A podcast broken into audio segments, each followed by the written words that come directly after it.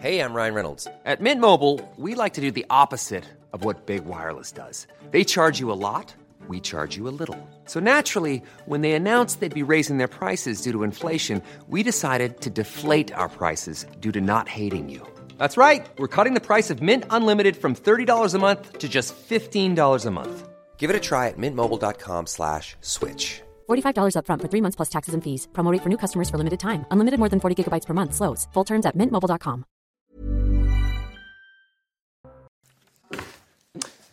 Bonjour à tous et bienvenue euh, ce matin à l'heure des pros. Euh, dans sa 35e année, le nain du cirque Bardaboum se mit à grandir, écrivait Marcelin Aimé en 1934 dans une célèbre nouvelle intitulée Le nain. Je suis un peu essoufflé parce que j'ai couru pour venir. pour venir. C'est l'âge. Bon.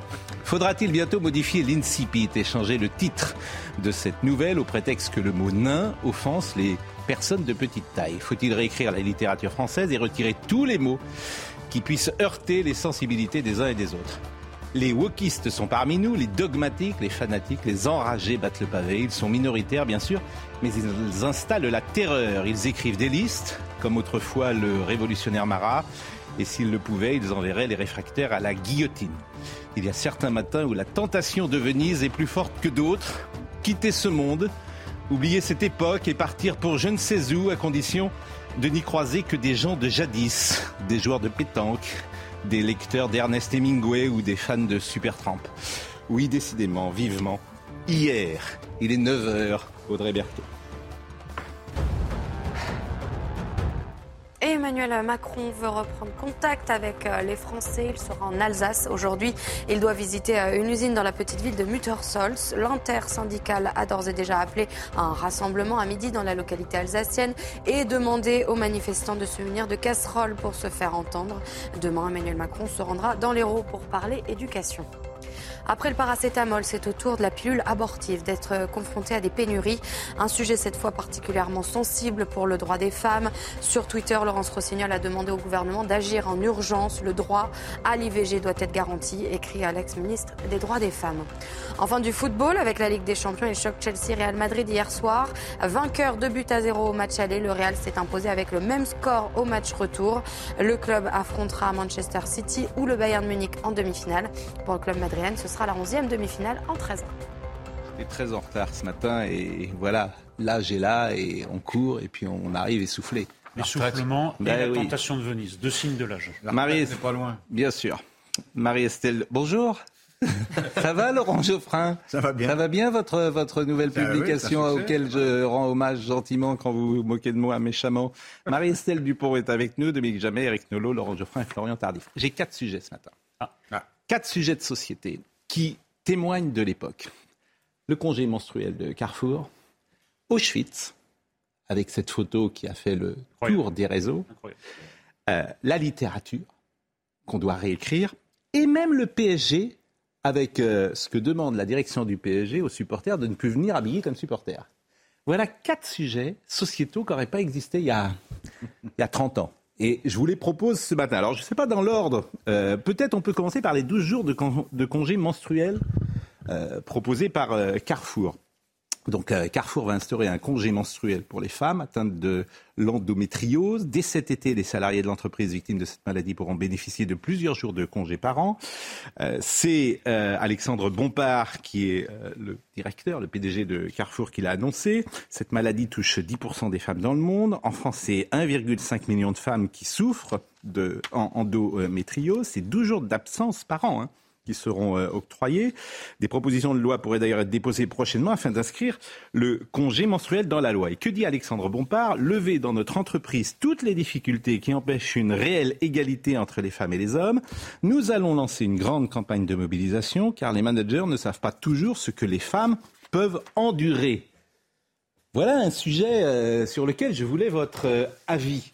Parce que j'ai, évidemment pas un sondage, mais il se trouve qu'il y a plusieurs femmes qui sont dans cette entreprise euh, ce matin avec qui j'ai échangé. Et j'imaginais qu'elles allaient me dire c'est formidable et c'est ce qu'il faut faire. Et euh, elles n'étaient pas forcément sur cette ligne-là. Et j'en ai été surpris. Mais c'est un très très bon exemple effectivement de la société actuelle et de euh, la com. C'est-à-dire que la com, ça vous présente une idée qui, évacue toute conflictualité. C'est-à-dire qu'a priori, si vous dites que vous êtes contre, vous êtes un affreux machiste ou euh, une affreuse réactionnaire qui nie la réalité euh, de ce que vivent les femmes. Donc en apparence, qui serait contre? Vous dites 1,5 million, c'est même peut-être un peu plus parce que le diagnostic est tardif, et que finalement c'est très bien de rappeler qu'il y a des différences de rythme biologique entre les hommes et les femmes, surtout en ce moment. C'est pas mal de le signifier euh, euh, dans la sphère publique. Euh, mais c'est exactement là qu'est le piège de la communication. C'est-à-dire qu'en général, le management vous présente quelque chose qui est incritiquable et on se dit c'est formidable, merci beaucoup et qui vient maquiller des problématiques systémiques internes à l'entreprise et justement au management que surtout on ne va pas toucher. Je parle là des heures sup, parfois 5 heures par jour dans ces entreprises qui ne sont pas rémunérées. La porosité entre la sphère privée et la sphère publique, c'est pas vrai Pascal, parce que quand vous interrogez les salariés, moi je travaille notamment avec une hmm. psychologue du travail qui est dans une entreprise de concurrente de Carrefour. Elle me dit c'est hallucinant. On leur fait faire des ateliers de méditation pleine conscience pour la gestion du stress, pour qu'en réalité on les torde encore plus et qui supportent encore mieux la surcharge de travail. Donc, si vous voulez lutter contre l'égalité, alors évidemment, il y a ce problème, il existe. Sur ce sujet simplement, oui, ça existe. Mais quand les femmes qu'il faut le faire ou pas C'est une bonne idée, mais c'est une fausse bonne idée. Enfin, en tout cas, il y a d'autres problématiques, et notamment le fait que ces entreprises qui ont les moyens et dans leurs locaux une structure d'accueil pour que les femmes viennent avec leurs enfants quand elles ont du mal à le faire garder. Ça, c'est encore autre chose. Non, c'est pas autre chose. C'est-à-dire que la com, moi, je voudrais qu'on parle de un très très beau métier, très créatif, plein de plein de messages bullshit. Hmm. On met en avant un truc absolument incritiquable, où vous êtes un horrible méchant si vous critiquez, mais en réalité, ça permet de très très bien maquiller des difficultés systémiques auxquelles on ne s'attaque jamais. Donc ce que vous voulez dire, c'est que quand on fait ça, on ne fait pas autre chose. Et je dis aussi qu'on détourne l'attention parce que si vous interrogez les salariés de ces entreprises, ils vous disent non mais attendez, moi j'ai pas besoin qu'on me donne des journées tampax.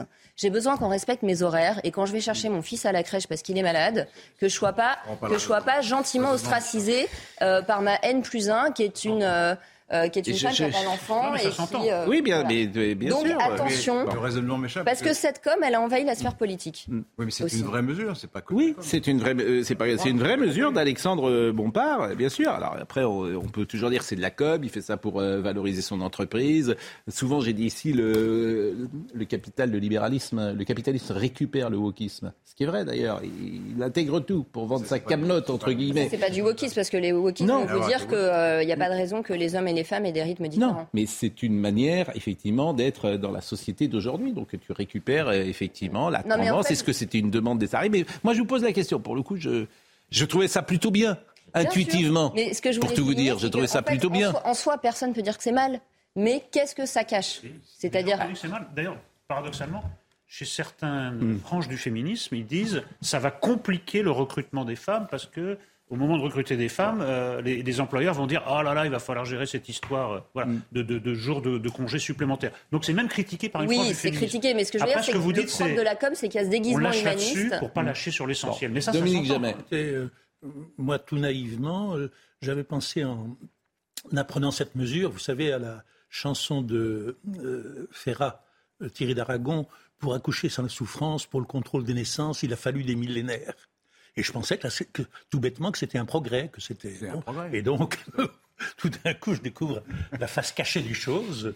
Je suis. Vous trouviez que c'était un progrès là? Ça m'avait paru bêtement. Oui, mais moi j'ai plutôt cette réaction. Ça m'avait paru euh, positif. Comme vous, mais bon.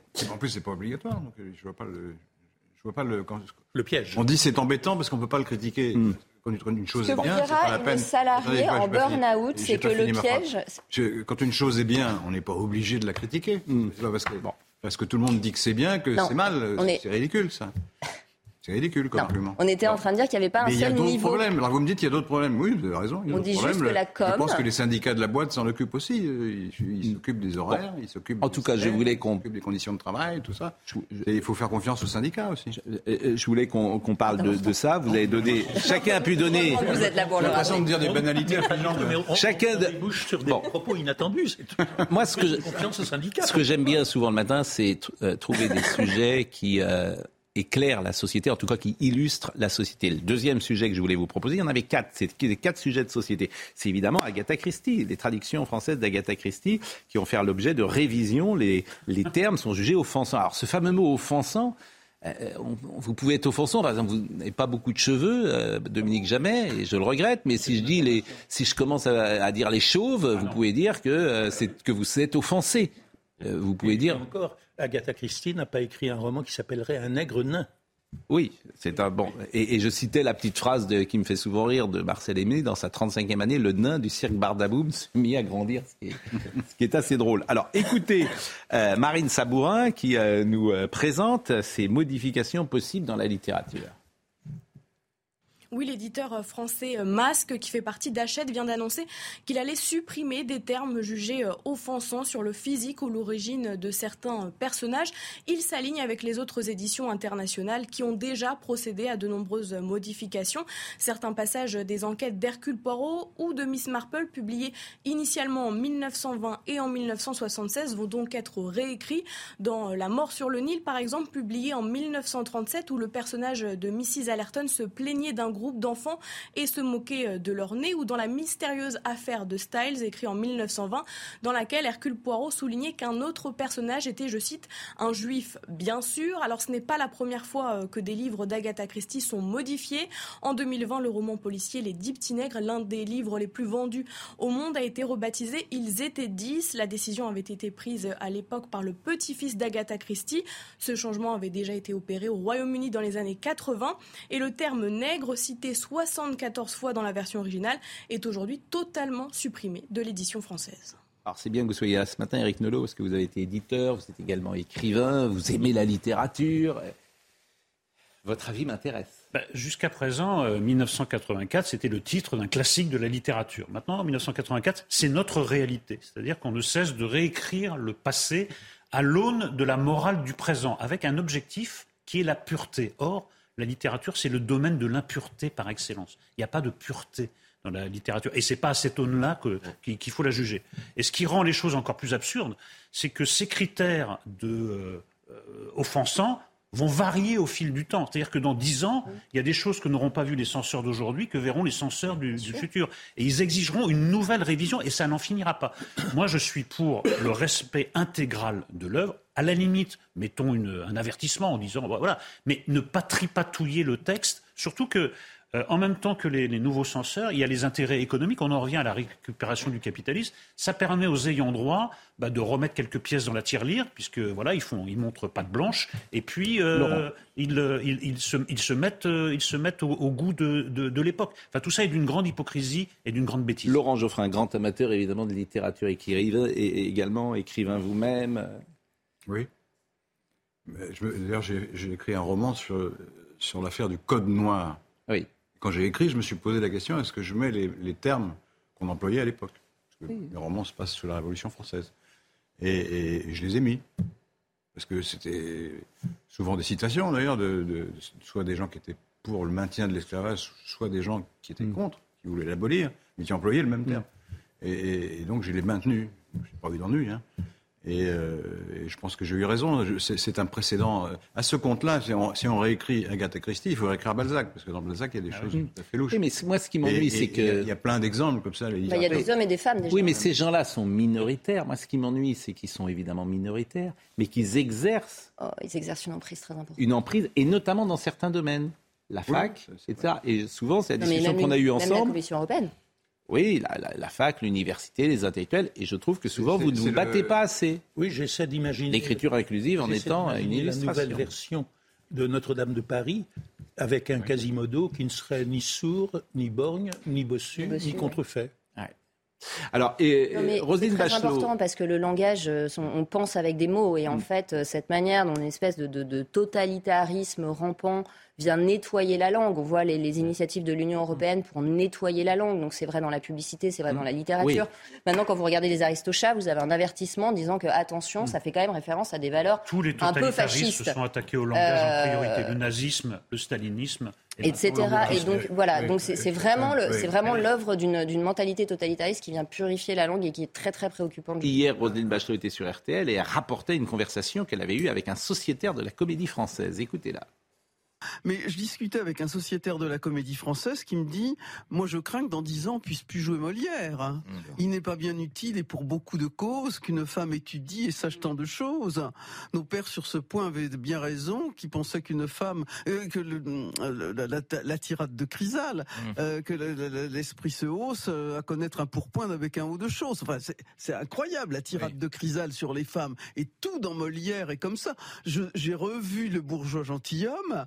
Euh, excellent de Jérôme Deschamps à l'Opéra Comique, la moquerie sur les Turcs est absolument ah incroyable. Le bourgeois gentilhomme est, d'un racisme incroyable. Mais et, quand euh, ce sociétaire de la Comédie Française dit on ne pourra plus jouer Molière dans dix ans, je crains qu'il n'ait raison. Non mais moi, ce que je trouve intéressant, c'est que 95% des gens pensent comme vous aujourd'hui. Alors peut-être qu'à la jeune génération, si elle est influencée, change, euh, va, être, va, modifier son angle.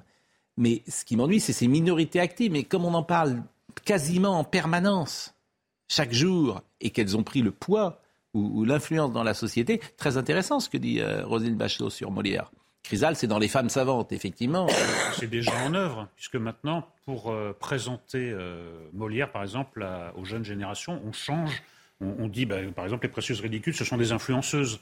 Et il y a un programme il y a un programme qui est, en, cours, en effet, pour moderniser la langue de Molière, qui est jugée incompréhensible par les jeunes générations. Auparavant, on nous, nous expliquait, non, mais nous expliquait qu'il fallait nous faire un effort pour nous mettre au niveau des œuvres. Maintenant, on explique qu'il faut faire un que les œuvres doivent faire un effort pour se mettre au niveau des jeunes apprenants. Écoutez, il y a un renversement des valeurs, un renversement de la logique et du bon sens qui est absolument inouï. c'est une entreprise totalitaire, voilà, il faut le dire. Bah le mot totalitaire. Et d'attaque de la pensée. Bah si. Et d'attaque de la prison, pensée, bien sûr.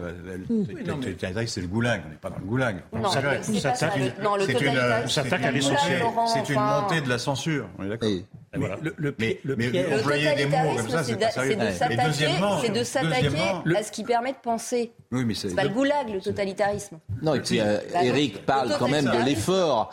Évidemment que c'était peut-être compliqué pour un gosse de 12 ans, 13 ans de se familiariser avec la langue du XVIIe, La Fontaine, Molière, plus La Fontaine peut-être, parce que c'était pas facile à comprendre, mais tu étais récompensé de l'effort que tu pouvais faire, précisément avec le sentiment d'être un peu plus cultivé, plus intelligent. il faut nuancer le propos, parce que euh, prenez le cas de Montaigne. Oui on ne le lit pas dans la version ouais, originale. mais c'est difficile, là, c'est eh, difficile à lire. Oui, mais si on l'a fait. On a, oui, mais c'est ce qu'on appelle le vieux français. Ouais, mais là, pour le rendre, euh, bah, l'ancien pas comparable. Pas le cas de la langue évolue. Accessoirement, les enfants sont pas heureux dans la médiocrité. Votre, je suis hostile à ce relativisme. Non, pas du tout, pas du tout. Accessoirement, non, c'est parce que vous, vous employez des mots outranciers. Alors, vous êtes obligé de vous corriger. Mais moi, j'ai Vous avez raison, pas vous personnellement, mais alors qui dans le débat. Mais si, quand on dit c'est le totalitarisme, c'est ridicule. c'est la mécanique totalitaire. Dominique. Le, nettoyage de la pensée. Le mot n'a plus de sens à. Le piège dans lequel... Censure, d'accord. Totalitarisme, non. Le piège dans lequel beaucoup de gens tombent, et beaucoup de jeunes surtout, c'est que si l'on défend en effet, euh, pour reprendre l'exemple des femmes savantes, une tirade qui a l'air aujourd'hui grossièrement antiféministe, alors que c'est beaucoup plus compliqué, si on défend cette tirade, on a l'air de défendre les conceptions de Molière, hmm. alors qu'on défend simplement le texte de Molière et Molière lui-même. Et ça échappe de plus en plus. C'est un personnage, Chrysal, c'est un personnage. ça tient au recul de l'universalisme. C'est-à-dire qu'on juge maintenant des choses en fonction de tel ou tel groupe, de telle ou telle minorité, et on modifie le, langage, l'expression, etc., en fonction des intérêts de minorités, au, lieu de se rattacher à un principe simple qui est qu'il y a en France une liberté d'expression, de création Laurent, et de diffusion. C'est une mécanique totalitaire. Quand on, quand on, apprenait ou qu'on écoutait, qu'on découvrait le texte des femmes savantes en classe, au lycée, c'était vraiment une discussion passionnante qu'on pouvait avoir avec les professeurs, de savoir si Molière partageait les opinions de Chrysal, Bien et sûr. si donc Chrysal était son porte-parole antiféministe, ou si au contraire, il ridiculisait l'antiféminisme en laissant parler Chrysal. Mm. C'est pas aussi simple. il y a une, arrogance du présent. Le présent, le présent veut dicter sa loi au passé en disant regardez, euh. nous nous sommes supérieurs moralement, nous sommes supérieurs intellectuellement. C'était un temps d'obscurantisme, excusez-moi. Mais Arnolf, euh, Arnolf, on peut dire qu'Arnolf est un pédophile. La logique totalitaire, c'est que c'est qu'on va s'attaquer à la culture mm. et au langage qui permet de penser au nom d'une idéologie politique.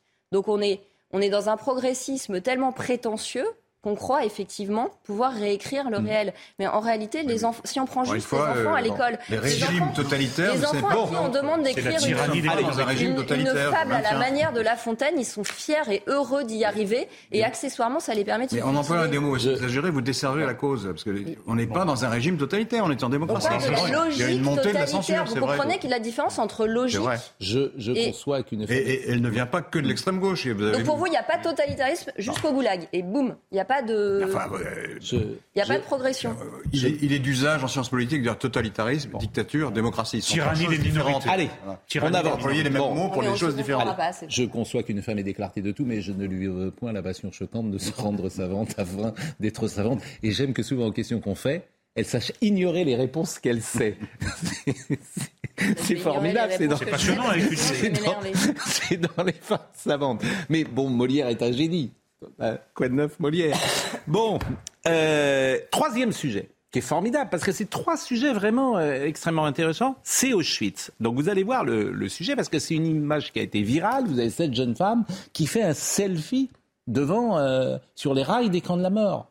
Voilà, on en est là dans notre société aujourd'hui. Et je disais hier, il y a des lois non écrites qui ont disparu. Les lois non écrites. C'était pas écrit qu'il fallait pas faire de selfie de- ou de photos comme ça. C'était indécent, des lois non écrites. Mais il y en a plein de lois non écrites qui ont disparu. C'est-à-dire que vous rentrez dans un train et puis il y a un type qui est au téléphone et puis t'entends sa conversation et puis tout le wagon bat. C'était non écrit qu'il fallait être un petit peu, euh, voilà, faire un, un petit peu bien élevé, ça s'appelait. Bon, voyez le sujet de Marine Sabourin. Elle prend la pause sur les rails qui emmenaient les Juifs vers la mort. Sourire aux lèvres et lunettes de soleil sur le nez, la photo de cette jeune femme publiée par une journaliste britannique est devenue virale sur les réseaux sociaux en quelques jours. Visionnée plus de 30 millions de fois sur Twitter, elle suscite l'indignation chez les internautes et pour le mémorial d'Auschwitz. Sur son compte Twitter, l'institution rappelle une énième fois aux visiteurs de ne pas prendre ce genre de photos. Les images peuvent avoir une immense valeur émotionnelle et documentaire pour les visiteurs. Les images nous aident à nous souvenir. En venant au mémorial d'Auschwitz, les visiteurs doivent garder à l'esprit qu'ils pénètrent dans le site authentique de l'ancien camp où plus d'un million de personnes ont été assassinées. Respectez leur mémoire. Et ce n'est pas la première fois que le mémorial rappelle à l'ordre ses visiteurs. En 2019, il avait épinglé des personnes se prenant en photo en équilibre sur les rails de chemin de fer menant à l'ancien camp de concentration. Donc ça aussi, c'est un sujet alors, euh, qui, est- qui qui formidablement intéressant, et qui témoigne, euh, qui rapporte notre époque. Il y a tout dedans. Il y a l'instant de Warhol, de se mettre. euh, Parce que cette jeune femme, finalement, était très contente. Elle dit voilà, c'est mon heure de gloire, c'est ma, ma seconde d'éternité. Oui, mais ça, c'est ce qui se passe après. Mais quand elle prend la photo, en fait, euh, cette, euh, cette femme, comme d'autres, hein, euh, pense que ce qu'il y a derrière elle n'est juste que le décor de la mise en scène de son ego. C'est-à-dire que ça pourrait être la Tour Eiffel, le Taj Mahal ou Auschwitz. C'est c'est du pareil au même. Et là, on retrouve le, le- le thème de notre débat précédent. Il y a une arrogance du présent. C'est-à-dire qu'elle est dans un présent, euh, le- le- l'arrière-plan historique a complètement euh, disparu. Elle ne sait peut-être rien d'Auschwitz, comme elle ne sait rien dire. De la construction de la Tour Eiffel pas. ou du Taj Mahal. Donc c'est c'est évidemment très révélateur et choquant, il faut le dire. Enfin, franchement, Et oui, là, il- là, il faut vraiment euh, appuyer, enfin, je sais pas, faire passer les messages, parce que là, euh, une fois qu'on se comporte de cette manière à Auschwitz, après, c'est fini, quoi. Ça, ça me paraît poser, entre autres, deux questions. La première est celle de savoir si nous avons dans notre civilisation, dans notre culture actuelle, une éducation du respect, au respect. Et manifestement, il y a des trous, il y a des lacunes là-dedans, etc. Et puis la deuxième question qui est très différente, c'est de se demander à partir de quel moment un événement du passé ou une histoire du passé, si horrible soit-elle, si sanglante soit-elle, à partir de quel moment ça devient de l'histoire? Ça cesse d'être quelque chose qui parle aux gens. C'est-à-dire Parce que, par exemple, si on se promène sur la, le champ de bataille des champs cata- cataloniques, où Attila a été battu, il y a eu des dizaines de milliers de morts, paraît-il, bah, pour autant, on ne s'empêchera pas de bavarder. Oui, À partir de quand quelque chose appartient à l'histoire et non plus au présent? Oui. Mais enfin, là, vous avez. Alors, Le problème, c'est qu'on est dans les conséquences de la vie par procuration. C'est-à-dire que l'époque dans laquelle nous sommes, effectivement, il y a énormément de personnes qui vivent par procuration. C'est-à-dire que ce qu'a fait cette jeune femme, le but recherché est de montrer qu'elle était à Auschwitz. Mmh. Bien, Et oh, de bien se sûr. mettre en lumière. C'est exactement sûr. ce qui, ce qui venait d'être Bien dit sûr. par- Oui, bien sûr. Bah, C'est-à-dire qu'on le voit, alors C'est la, la mode du selfie, c'est-à-dire que lorsque, par exemple, dans un, dans un événement sportif aujourd'hui, sur un penalty, par exemple, pour euh, un match étiré, les gens ne regardent plus le penalty, mais prennent euh, euh, en photo ou en, en vidéo le penalty qu'ils sont censés regarder. Parce qu'ils considèrent que c'est un instant historique et qu'ils ont envie de. Bon. C'est la perte de leur Alors là, c'est quand même très générationnel parce que les, gens de les- ma génération ne les- sont les- moins comme ça, mais de la vôtre. Les gens qui remontent tous les jours les Champs-Élysées Oui. n'ont pas une pensée en passant pour le soldat inconnu. Non, bien sûr. Oui, mais là, Oui, là- mais là, Auschwitz, c'est un peu- Auschwitz, c'est un symbole différent. là, vous avez des bâtiments, vous avez des bâtiments derrière. Oui. Très physique. Bon. La présence physique Voilà. d'Auschwitz est très prégnante. C'est- Bon. euh, Cet ego hypertrophié, cette Oui. ère narcissique où on cherche des, des likes et des followers et où on n'a plus aucune conscience de l'autre et aucune Oui. conscience de la signification des choses. C'est-à-dire qu'il n'y a plus d'imaginaire, il n'y a plus de conscience, il n'y a plus de symbolique. Il n'y a plus d'inscription dans l'histoire, donc on a des êtres très déracinés qui banalisent tout.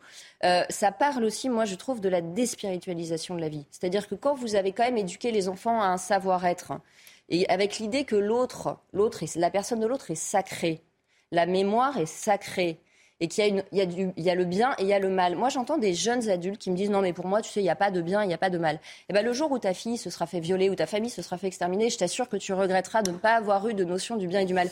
Et je pense que cette déspiritualisation dans l'éducation fabrique ces comportements. On va Je sais pas marquer. ce que vous en pensez. On va marquer une pause. Euh, je salue Avi Assouli qui dit euh, merci pour défendre et en parler, surtout que l'hommage aux victimes de la Shoah, c'était hier. Il y a eu pire selfie d'un selfie d'un gars qui faisait une, euh, effectivement une quenelle, dit, rappelle-t-il, à Auschwitz. Euh, plus rien ne m'étonne, dit-il. Avi Assouli qui a longtemps commenté les matchs de l'Olympique de Marseille, et qui a été député également et qui s'apprête à célébrer la fête absolue à Marseille, la fête nationale, puisque le 26 mai, ça fera 30 ans, comme vous le savez, Laurent Geoffrin, que, que, Non, que- je ne sais pas. que Marseille a battu euh, l'AC Ah oui, Milan à. Munich. D'accord. Voilà. Au final, oui, vous faites semblant de...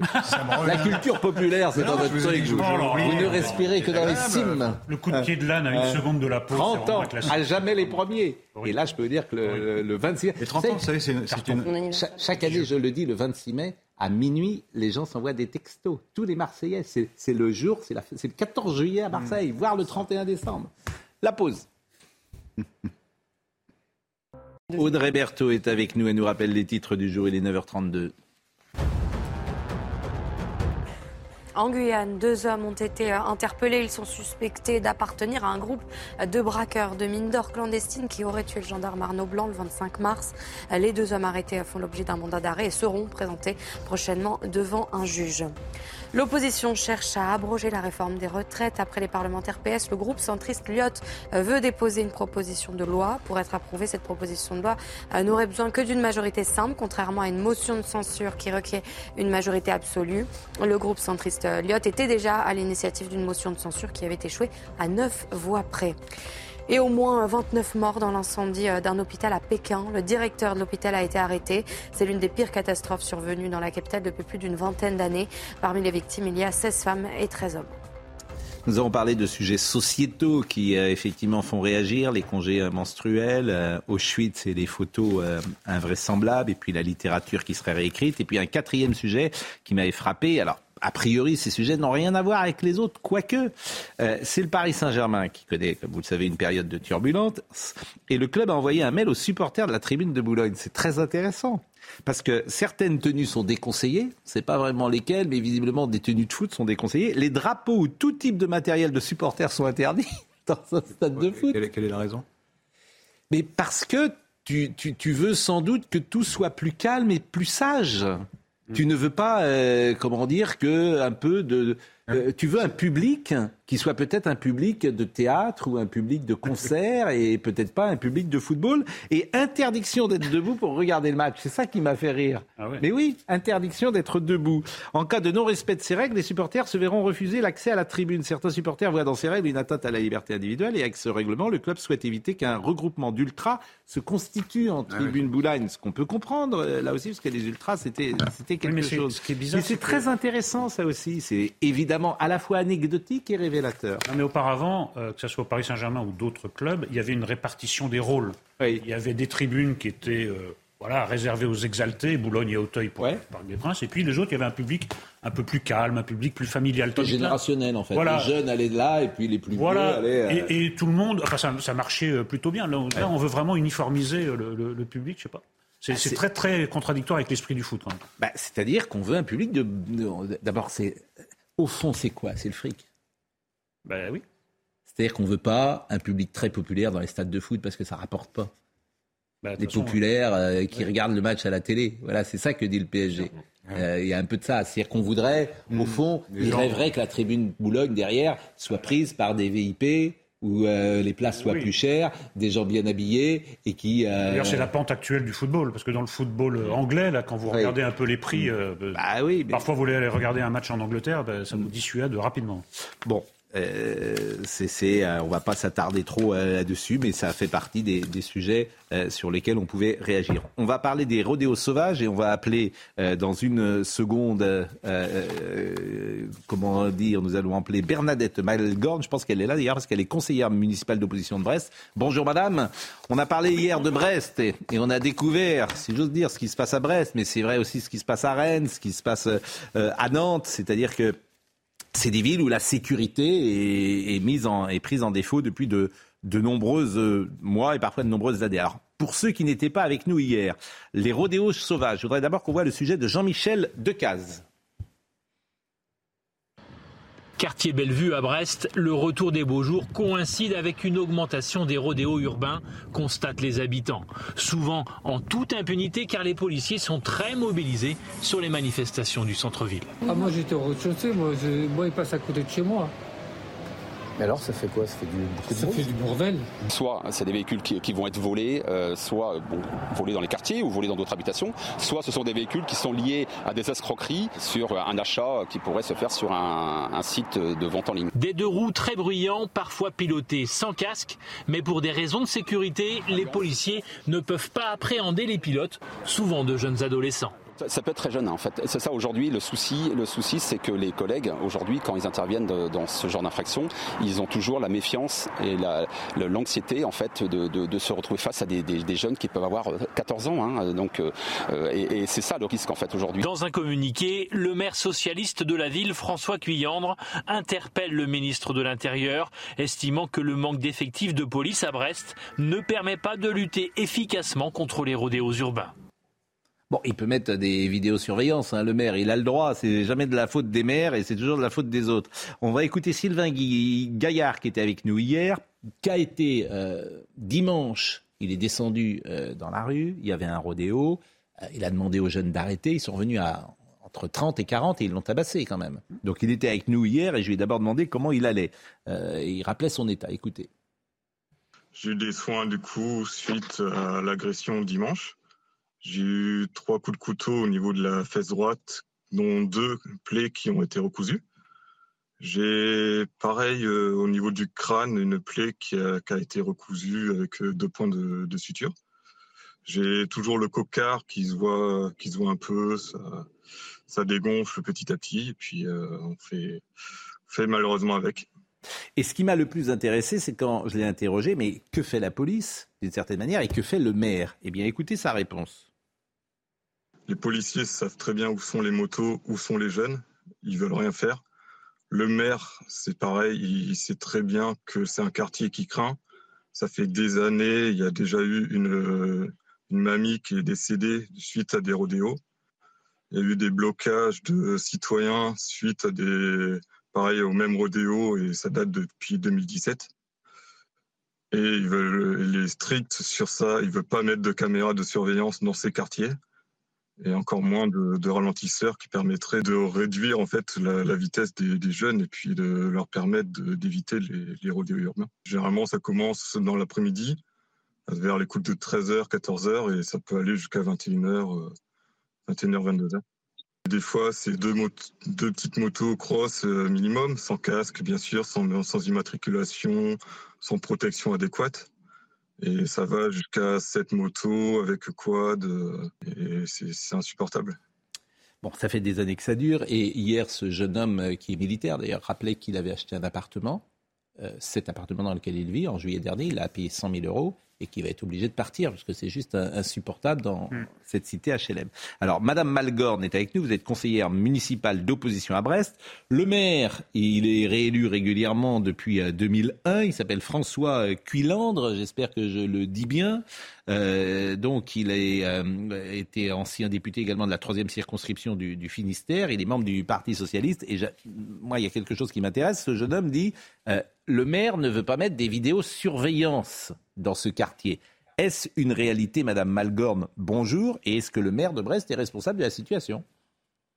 Alors, c'est une réalité, et puis encore pire, si je peux dire, Brest est la ville de plus de 100 000 habitants, la seule, où il n'y a pas de police municipale. Ce qui veut dire que par rapport euh, aux revendications euh, permanentes euh, du maire de Brest pour renforcer les effectifs de police nationale, il faudrait commencer par mettre de la police municipale. Parce que, par exemple, dimanche, au moment où les événements se sont produits, il y avait un match de foot à Brest, un match qui n'était pas à risque, dont euh, le service d'ordre aurait fort bien pu être fait par euh, une police municipale. Et comme il n'y en a pas à Brest, c'était la police nationale qui, effectivement, a d'autres chats à fouetter, euh, qui a été mobilisée. Quant à la vidéo, il y a de la vidéo pour protéger les bâtiments publics. Et depuis novembre 2021, le préfet a fini par tordre le bras du maire pour lui faire accepter du bout des lèvres quelques caméras qui pourraient faire de l'élucidation et surtout pas de la prévention, car ça c'est euh, du ressort la prévention de la délinquance du maire, et qu'il ne veut pas en entendre parler. Donc on est toujours dans une situation pour une ville de plus de 100 000 habitants euh, qui est déplorable.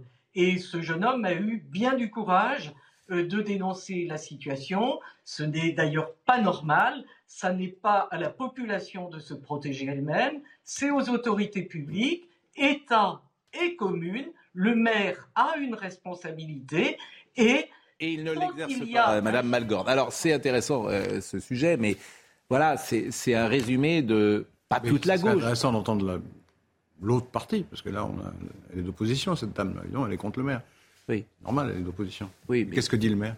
Et le maire, euh, il n'a Ouais, pas. on ne sait pas, on ne sait pas, on ne saura oui, pas. enfin, ne venez pas sur ce terrain parce Pourquoi que je vous, vais pas sur ce parce que vous me piégez parce que j'ai pas le maire là à vous donner. Alors c'est facile. je- je- je- euh, mais- non, mais si parce que en fait vous évacuez le problème en disant comme il n'y a pas le maire, je veux pas en parler. C'est pas ça. Vous voulez que je sujet. condamne les, les rodéos Je le fais tout de suite. Mais c'est pas ça le sujet. Ça, ça m'intéresse pas. Je me doute bien que vous allez condamner les vidéos, euh, les rodéos. Ce que je trouve intéressant, c'est que c'est 20 ans Oui, non, de. Allez-y, allez-y. C'est 20 ans de déni à gauche. Hmm. Pas tous. Pas tous. Il y a des maires, par exemple Ségolène Royal, elle n'était pas sur cette ligne-là. Mais il y a certains maires, j'ai souvent parlé de Jean-Marc Ayrault ici, qui a refusé toujours Hmm. les vidéosurveillance à Nantes, et puis on voit le résultat. Donc c'est un déni. Alors il y viendra, monsieur euh, Culandre, parce que la réalité lui explose au visage. Hmm. C'est ça que je veux dire. Eh oui, mais c'est la ligne de clivage entre les deux gauches actuellement. C'est pour ça qu'on regrette le manque de combativité de Laurent Geoffrin, qui est de la vraie gauche, de la gauche authentique, qui devrait être beaucoup plus combatif contre Combatif. la gauche au- autantoque euh, qui est représentée par les gens. Qui, Oui, en, non, fait, en ce qu'on a vu là, c'est la tyrannie des minorités autrement que tout à l'heure. On a vu la tyrannie intellectuelle. Là, c'est la tyrannie physique des gens qui exercent la violence envers les autres en toute impunité. La police ne veut pas intervenir, on ne veut pas les filmer, on ne veut pas les Et punir. représailles. Oui, et évidemment. représailles. Et, tout, et personne ne dit rien parce que les gens ont peur. représailles. Et c'est Voilà. ça qui est intéressant. Jamais. Il y a une expression de votre témoin qui m'a frappé. Il dit un quartier qui craint. Un quartier qui craint dans une ville qui craint et dans un pays qui craint. voilà où on en est. Et on est habitué dans ce pays, le nôtre, la France, à ce que le gouvernement, les, le- les pouvoirs publics ne règlent pas les grands problèmes. Ils sont trop compliqués, trop lourds, trop difficiles. Et on ne règle pas non plus les petits problèmes. On devrait, dans un pays comme le nôtre, me semble-t-il, où il y a 250 000 policiers et gendarmes, on devrait pouvoir empêcher les rodéos urbains et d'autres choses. Mais pour un tas de raisons, on y a renoncé. Là, on n'y arrive pas parce qu'effectivement, Bah, euh, d'abord, c'est très. essaie- ce on que essaie disait le pas. policier, c'est très difficile d'arrêter. euh, on ne veut pas prendre de risques. Vous imaginez un policier qui blesserait, je Oui. ne parle même pas d'une autre hypothèse, un, un jeune sur une moto, sûr, un jeune des quartiers. C'est donc, ça. que- parce que ça C'est- embraserait. C'est ça un pays qui craint. Voilà. Bah, je vais remercier euh, Madame euh, Malgorn. Euh, on rappelle quand même que le maire est élu régulièrement depuis 2001. hein. Les Brestois sont responsables, si j'ose dire, du maire qu'ils élisent. Nous sommes à leur service. Oui. Bah, je suis d'accord avec vous, mais bon, c'est- les Brestois euh, qui, euh, qui euh, décident. Très faible participation électorale et 49,7% de vote pour le maire. Écoutez, euh, ceux qui ne se sont pas déplacés, par définition, vous pouvez pas. euh, voilà. Et oui, et oui. Il y a un problème de démocratie à tous les niveaux. Sans doute, sans doute. Apparemment, mais bon. les motards ont le droit de vote. Bon, sans doute. Bon. Euh, mais c'est vrai que c'est un problème qu'on rencontre également à Rennes et qu'on rencontre à Nantes. Alors, euh, nous n'avons pas encore parlé d'Emmanuel Macron qui chante dans les rues. Ça, c'est c'est assez intéressant parce que, bon, ça vous fait rire Oui. Oui, parce que moi, j'ai écouté tous les commentaires hier. Alors, c'est très drôle. Et, et alors, tu vois, la ligne de fracture, c'est assez amusant, même chez les éditorialistes, ceux qui aiment plutôt bien Macron, ceux qui l'aiment euh, plutôt moins, ceux qui s'en servent, ceux qui instrumentalisent, ceux qui disent c'est rien, etc. Donc, c'était assez amusant. Bon, vous avez vu sans doute la séquence depuis euh, hier. On va la revoir, si vous voulez bien. Et euh, vous me donnez votre avis.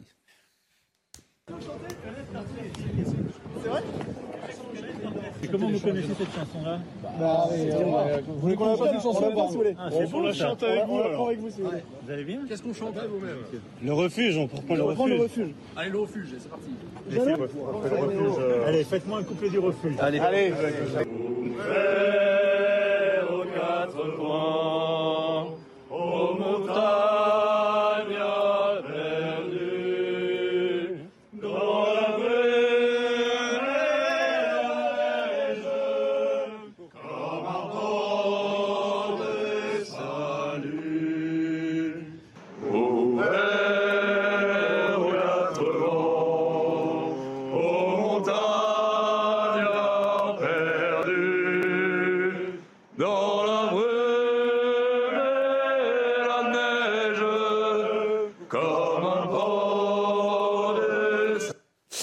cette vidéo a été tournée euh, donc après son al- allocution euh, dans le 6e arrondissement, à l'angle de la rue de Rennes et de la rue Notre-Dame-des-Champs. Euh, projet Canto, ça c'est euh, l'application? L'application qui permet justement d'organiser en quelque sorte des karaokés autour de chants traditionnels. C'était le cas ici. Bon, c'est une association dont la première mission est de trouver tous les chants populaires et traditionnels en France pour sauvegarder en numérique. C'est d'ailleurs la page Facebook de cette association qui a publié la première, euh, en premier la vidéo à 0h10 dans la nuit de lundi à mardi. Euh, bon, euh, moi j'ai du mal à penser que c'est que c'est que c'était pas que c'est hasard. Quoi. Mais... Ah non, c'est un hasard. Alors là, pour le coup, il a... Ah non, att- att- att- attendez. Ça Par organisé. contre, Emmanuel Je- Macron sait très bien que lorsqu'il accepte comme- de ces jeunes, Vous croyez tout est filmé à présent. Vous croyez que, que- que le président de la République, il se balade comme ça, euh, en pleine rue, il tombe sur des gens par hasard qui lui Oui, changer très un- régulièrement fait. un, Bien sûr, il le chant fait. traditionnel. Euh, un Depuis à traditionnel. l'Élysée. Et d'ailleurs, les autres Ah bon présidents ont fait euh, de même. Ah, ils se baladent assez régulièrement. Non, mais vous avez vu des présidents chanter comme ça. Vous ne croyez pas que tout ça est organisé, que ça euh, puisse en tout cas. avec, euh, avec euh, par Vous ne pensez pas que ça puisse être organisé, par exemple c'est- Pensez. Peut-être, mais je- Non, rien ne le prouve. euh, Rien ne le- si, c'est si rare un groupe de Français Hmm. qui chante à peu près convenablement, il aurait dû se méfier. oui, Non, mais, bon. Mais tout est, non, mais tout c'est Non, en plus, surréaliste. on ne dans peut pas lui reprocher d'être loin du peuple et d'être près, du- voilà. près des gens. C'est des militants, c'est des proches de. Zemmour, de ne pas faire. Oui, c'est des militants proches mais d'Éric Zemmour. c'est surréaliste. Ne le savait-il pas, oui. Oui, Mais il y, avait que je vous pose la question. il y avait une, ton- une tonalité un peu bizarre dans leur chant. C'est-à-dire? Ça faisait un peu chant allemand. Oui. Ça faisait chant allemand. Oui, oui. Ça fait chant allemand. Oui. C'est Le refuge, c'est le refuge pyrénéen. Le- la façon dont il chantait, la Ah ah, l'harmonie me rappelait certains chants issus de pays totalitaires.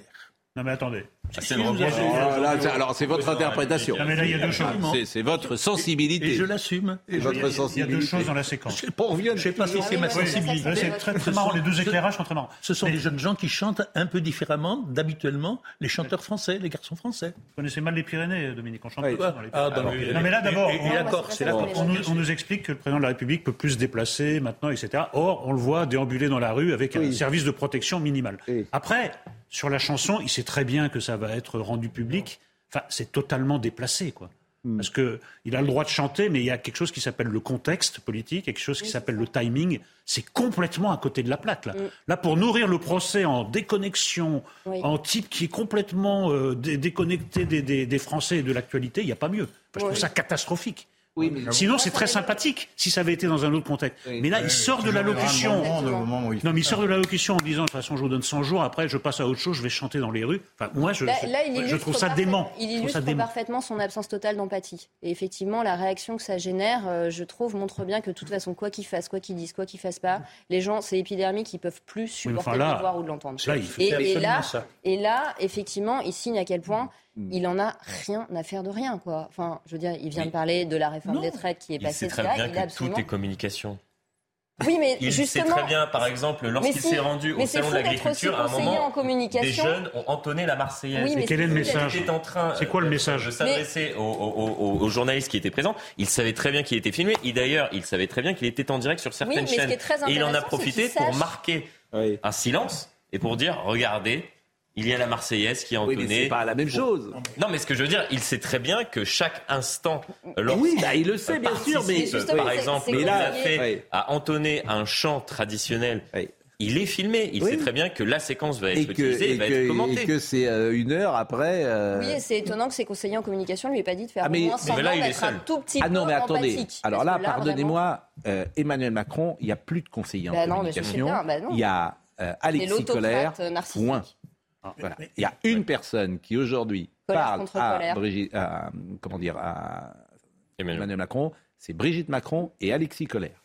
Le reste, vous oubliez. Il n'y a personne. Mais écoutez, et il fait que ce qu'il veut. Bah non, mais il y a plein de gens qui font que ce qu'ils veulent, quand ils veulent, comme ils veulent. Il écoute Non, mais on peut épiloguer sur cet incident, comme sur d'autres qu'il y a eu et comme sur d'autres qu'il y aura. Mais je retiens ce que disait Marie-Estelle Dupont. Désormais, hmm. quoi qu'il fasse, oui, c'est. Qu'ils disent quoi qu'il fassent qu passer. Oui, mais quand il fait une connerie, raison de plus, parce que pour moi, c'est une connerie. Y compris quand alors juste... y, compris dans les cas très rares où il ne fait pas de conneries. c'est fini. Mais il est où aujourd'hui d'ailleurs le président Il dans le bar. Ou alors euh. c'est formidablement intelligent, c'est-à-dire qu'on a détourné l'attention sur ça et on oublie le contenu de ah. sa prise de parole. Mais c'est pour ça. D'ailleurs, dans la prise de parole, il avait un ton très proche de celui pendant qu'il chante, c'est-à-dire qu'on avait l'impression qu'il se prenait pour Dieu, mais en même temps pour le prêtre qui fait la messe. Il fallait chanter son allocution que vous n'aimez pas. Mais... Non, mais là, vous... pardonnez-moi, mais là, vous me psychiatrisez et psychologisez tout le monde. Pas, mais il ah si, vous m'avez dit, euh, euh, comment vous avez dit Narcisse, Dieu, etc. Bon. Oui, bah, c'est la classe politique aujourd'hui, voilà, dans sa très grande majorité. Hein. Mais, franchement, on disait ça de tous. Je veux dire, Mitterrand l'appelait Dieu, justement. Et le bébé de Chaul l'appelait Dieu. Il faisait des selfies, Mitterrand, non? Il l'appelait, c'était ça, Dieu, Dieu et moi. Je veux dire, j'ai toujours entendu ça sur tous les présidents de la République. Ça fait plaisir de m'engueuler, il n'y a pas de problème, mais. Euh, ce, que, ce, que, ce je disais, c'était. ça, c'est loué. Tu dis à quelqu'un. Ça, c'est formidable parce que alors après, ça, tu tais. Là, ah oui, tu tais parce hein. qu'en fait. Non, ça m'étonnerait. Tu te tais complètement parce que si une vous femme te dit euh, Vous êtes en train de m'engueuler. Alors d'abord, tu dis J'étais en train de m'engueuler. Bah oui, Fais attention, bah ça, ça peut être de la com et vous êtes tombé dans le panneau. Je prends les amis téléspectateurs. Est-ce que Jean Non, mais ce que je euh, disais, euh, ce, que, je disais, c'est que ce qui est réussi, c'est qu'on a détourné l'attention sur cette séquence. Oui, bah c'est pour ça que j'ai posé la bonne question. Et qu'on oublie complètement le contenu de sa prise de parole. Non, on ne l'oublie pas complètement, mais j'ai posé la question. Est-ce que euh, c'est, est-ce que c'est si, vous me permettez d'élargir, un tout petit peu. Ce qui était clair dans l'allocution d'avant-hier du président de la République, c'est qu'il faisait comme si, et il espérait que ça marcherait, comme si c'était terminé, comme si la réforme des retraites, c'était derrière comme si c'était passé. Je voyais ce matin dans le Parisien que le groupe Lyotte oui. déposé une proposition de loi pour abroger la disposition principale de la réforme des retraites. Eh bien, je pense que le débat n'est pas fini et qu'il y a une chance que ça passe. Après avoir chanté, il va déchanter. Voilà. Faudra que ça passe au Sénat. Hein. On va marquer une pause. On va recevoir. Euh, je vais remercier Florian euh, Tardif d'être resté avec nous. On va recevoir, parce que ça c'est très intéressant, Eric Branca qui a écrit L'aigle et le léopard, les liaisons dangereuses entre l'Angleterre et le Troisième Reich. C'est un sujet euh, voilà, hein, qui euh, est dans l'air du temps depuis bien longtemps. bien sûr, M. Garbarini également, qui défend Olivier Marchal, le réalisateur. Et euh, voilà. Et M. Monsieur, monsieur, Garbarini. Je vais faire une blague, mais je, bon, je l'ai gardée pour moi. Bravo. Bon, c'est mieux. C'est mieux. Ça dépend de la blague. Mais parfois, c'est mieux. Enfin, je pensais à jamais. Je voulais dire Monsieur, monsieur Navou qui se marie avec Madame Jamais Navou Jamais, mais c'était pas bon. Oui, on est là, Dominique. Oui. La pause. bonjour. bonjour.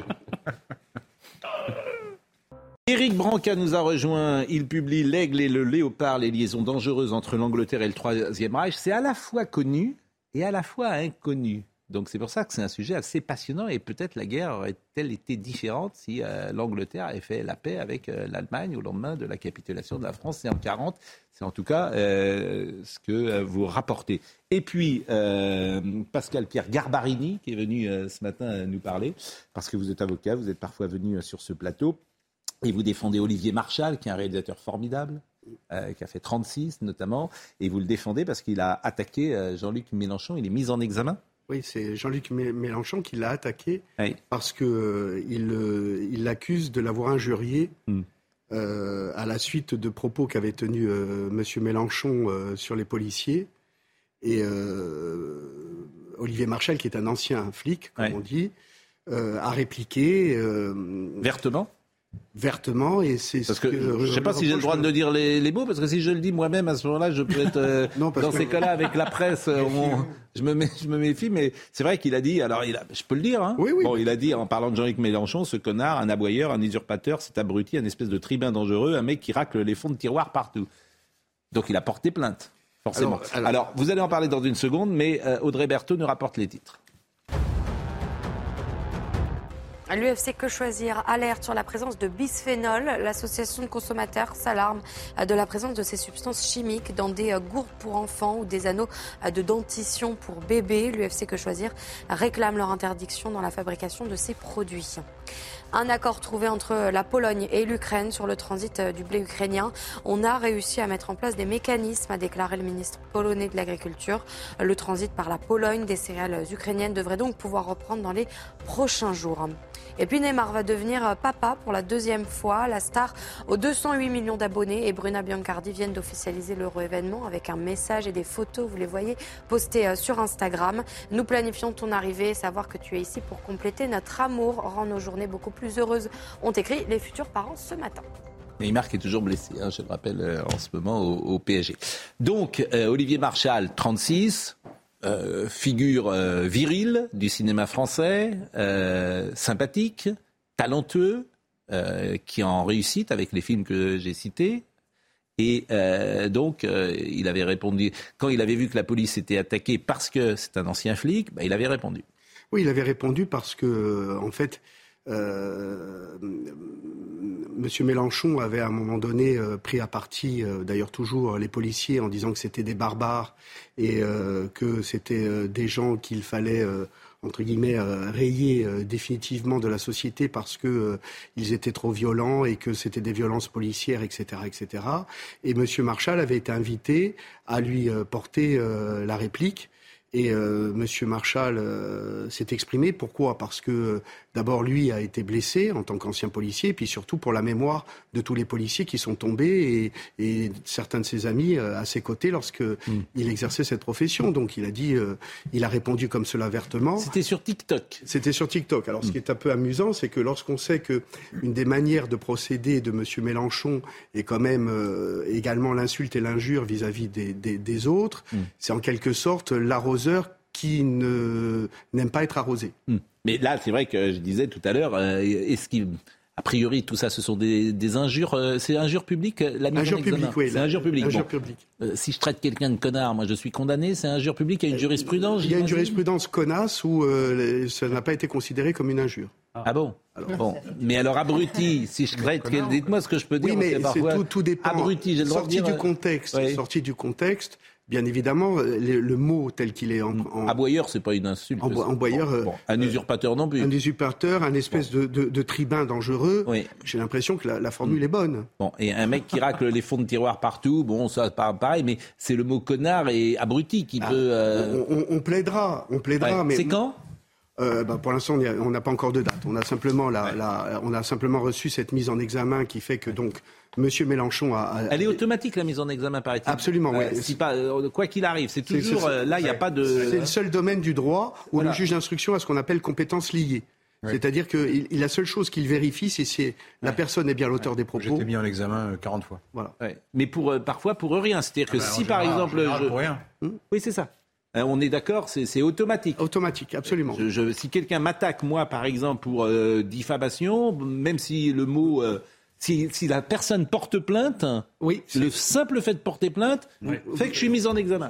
C'est quand même étrange. Et après, vous êtes. Vous Vous êtes- avoir un peu une instruction. Mais Et bon. ensuite, vous, vous- non, mais l'instruction, c'est simplement vérifier votre identité et si vous êtes l'auteur. Oui, il n'a pas le droit de. de- C'est tout. le fond. Et Oui. ensuite, vous êtes renvoyé devant, devant un tribunal. Je rappelle que en matière de dé- maintenant, on appelle ça un délit de presse, mais Zola, le fameux j'accuse, il est passé aux assises. Avant, le, avant, ce n'était pas un délit de presse, c'était un crime de presse. Donc on ne sait pas quand est-ce que ça va passer. On Et ça, pas. ça date du 4 et 5 mai 2022, donc il y a un an. Quasiment. C'est il y a ça. un an. C'est ça. Et Olivier Marchal est un type formidable oui. de ma plaidoirie. Exactement. Et Ça, qui fait. plus éloquent. Bon, Je m'en donc souviens, mais- on voulait faire un petit éclairage parce que d'abord on vous a reçu plusieurs fois et puis c'est intéressant de suivre euh, cette euh, affaire. Alors dans l'actualité euh, aujourd'hui, avant peut-être de parler du livre euh, d'Éric Bran- Branca, L'aigle et le léopard, je disais tout à l'heure, c'est une histoire à la fois connue et pas connue. C'est un peu vrai. Exactement. Ce qui est connu, c'est la face émergée de l'iceberg. Oui. C'est l'affaire Edward VIII, Oui. Wallis Simpson, Oui. etc. Moi, ce que j'ai essayé de montrer, c'est qu'en fait, ça concernait des pans entiers de la société britannique et notamment des élites britanniques. Hmm. Mais il y a une image, par exemple, moi je ne savais pas, je, je me souviens pas de cette photo, elle est ressortie du Sun. Euh, la petite Elisabeth II, il y a un cliché. Oui. Elle a 5 ou 8 ans et elle fait le salut nazi. Et oui, c'est Elle a l'oncle- 7 ans. L'oncle des deux petites princesses, Elisabeth et Margaret, Oui. futur Édouard VIII, était prince de Galles à l'époque, et qui euh, bah, fait leur éducation. Elles ont 7-8 ans. Il leur fait lever le bras. On est en 1933. Ça n'est pas innocent. Mais, mais cette photo, elle existe. Et bien sûr qu'elle existe. Vous l'avez pas mise là d'ailleurs, je crois, dans le. Ah non, il n'y a pas de photo. Il faut en Eh oui. à mon éditeur. Mais oui, mais c'est très étrange que vous n'ayez pas mis cette photo pour tout vous dire. Eh Pas- oui, mais- non, mais- pas de photo. et, et pour tout vous dire, je trouvais même que en, en- parce que l'aigle, qui est l'aigle et qui est le léopard?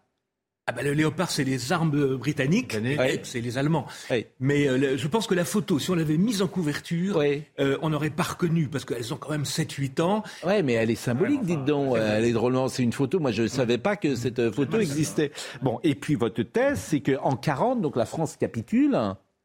Et Hitler demande plutôt euh, quoi Ah ben, la- il, fait des négoci- il demande Oui, des il- négociations ouais. de paix, il propose une paix. que l'Angleterre sorte donc euh, de la guerre. Et c'est Churchill qui va euh, faire échouer ça. euh, parce qu'il y Tout a un seul. ministre des Affaires étrangères qui était, lui, pour la négociation. Oui, mais c'est monsieur qui a écrit le livre. Ah non, mais je, Il a raison. excusez-moi d'intervenir, c'est un truc que je connais un peu. Oui, oui, mais, il vient d'écrire un livre de 300 pages. Mais je veux pas lui couper la parole. Précisément. J'abonde dans son sens. Oui, oui. Mais non, mais ça, mais alors, mais alors, Churchill, mais alors les élites, mais un peu comme les élites allemandes, ce que vous voulez dire, c'est qu'il y, a- il y a une Ah bah, les élites allemandes, elles étaient ou pour Hitler ou en prison? Euh, Oui. Les élites britanniques, c'était tout à fait autre chose. hein. Oui. C'était, euh, vous aviez même la gauche euh, le- du Parti travailliste, Mosley, qui, qui crée le Parti fasciste britannique, euh, qui va faire 50-60 000 membres, c'est pas énorme. Mais il était ancien ministre du Travail de euh, et il a failli, à quelques voix près, être le patron du Parti travailliste. Et ne l'ayant pas été, il a créé euh, l'Union des fascistes britanniques. Donc c'est allé très loin. Vous aviez des syndicalistes aussi. Donc c'était pas seulement l'aristocratie.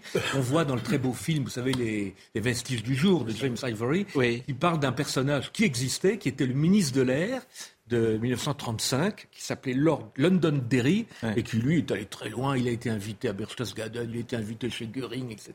Et il était lui pour une alliance avec la. Et vous rappelez, vous dites à l'occasion de la mort de Philippe d'Édimbourg, plusieurs chaînes britanniques n'ont pas manqué d'exhumer le pédigré du personnage en reprenant à l'envie un documentaire diffusé en 2007 par Channel 4 et repris intégralement sur euh, YouTube, Hitler's Favorite Trial. On y apprend que lors de son arrestation par les Américains en 45, ces derniers trouvèrent au château de Cobourg un télégramme envoyé par Hitler deux jours avant son suicide. Il enjoignait le prince de ne pas se rendre aux ennemis du Reich, autrement dit à limiter. Cette fois, Charles-Édouard désobéit à son euh, fureur. Il s'est pas suicidé, non. Ouais, mais c'est une- Charles-Édouard de Saxe-Cobourg, il portait donc le même nom que la famille britannique qui euh, a changé de nom pendant la guerre de 14. Oui, parce que euh, oui, le nom oui. allemand était allemand et était euh, donc c'est effectivement euh, quelque chose qui est euh, qui est passionnant à, euh, à lire. On en reparlera dans, dans quelques secondes. On parlait tout à l'heure d'Emmanuel Macron, du chant. Et je vous propose de voir peut-être que l'exécutif est bloqué, qu'il ne va pas pouvoir avancer. Et ça nous pose des interrogations. Vous voyez ce qui s'est passé euh, ces dernières heures avec Michael Dos Santos. C'est sous les huées, protégés par des policiers, que Jean-Christophe Combe et Geneviève Dariussec ont dû quitter la CAF à Paris. Quelques minutes auparavant, des opposants à la réforme des retraites avaient tenté de s'introduire dans les locaux. Un cas, loin d'être isolé, quelques heures plus tard, une autre ministre a elle aussi bénéficié d'un comité d'accueil. Je recevais euh, la ministre Isabelle Rome à Noisy-le-Grand en Seine-Saint-Denis. À l'entrée de la salle euh, à Noisy-le-Grand, on a été euh, non pas bloqué, hein, mais il y avait effectivement un petit groupuscule, je dirais, d'une dizaine de personnes, manifestement d'extrême gauche. Sur les réseaux sociaux, des comptes partagent déjà les déplacements d'autres ministres. Pour Pascal Bito Panelli, ex-commandant du service de protection des hautes personnalités, la sécurité va être renforcée, l'organisation remise en question. Faut faire attention au calendrier, il faut essayer d'avoir des déplacements discrets, voire secrets ou divulgués au dernier moment.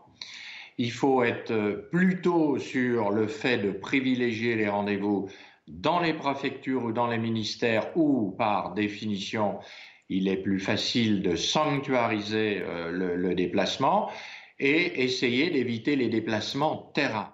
En déplacement en Seine-Saint-Denis, Emmanuel Macron n'a pas été freiné lors de sa visite. Environ 200 manifestants l'ont accueilli à distance grâce à un important dispositif de sécurité. Bon, au-delà euh, du fait qu'il soit bloqué, on se demande comment va évoluer le quinquennat. Bon. Et moi, il y a une image quand même qui m'a frappé hier que personne ne souligne ou ne commente. Euh, Emmanuel Macron, c'est lui qui a mené la discussion hier avec euh, Geoffroy Roux de Bézieux. Cette image vous a pas étonné? Bah, soit, soit on dit qu'il est trop haut, soit on dit qu'il est trop bas. les- ça Pourquoi ça vous étonnait Ben, C'est quand même le chef du gouvernement qui fait ce genre de choses. On va la voir, l'image, euh, hier, parce que je trouve qu'elle est particulièrement forte. Elle est absolument pas commentée, hein, d'ailleurs, ce matin. Mais vous avez un président de la République qui est donc en prise directe avec le patron des patrons, qui mène une réunion comme si c'était une réunion d'entreprise, avec euh, Madame Borne qui est là, et on se demande à quoi elle sert, et Monsieur Dussopt. Et je n'avais pas souvenir d'avoir un président de la République. Oui, mais on lui avait reproché de ne pas recevoir les syndicats. Donc là, il- c'est un syndicat patronal en l'occurrence. Oui, mais est-ce que c'est à lui de dire, euh, de- vous avez peut-être vu d'ailleurs le son, que euh, Marine Lançon peut nous remontrer. Et ce qui m'intéresse, moi, dans ce sujet, c'est qu'effectivement, aujourd'hui, il est en province, l'exécutif a du mal à se déplacer, et lui-même, que va-t-il faire? C'est ça la problématique que je vous propose. Il ne sait plus où il en est, et nous le savons, nous non plus, pas très bien.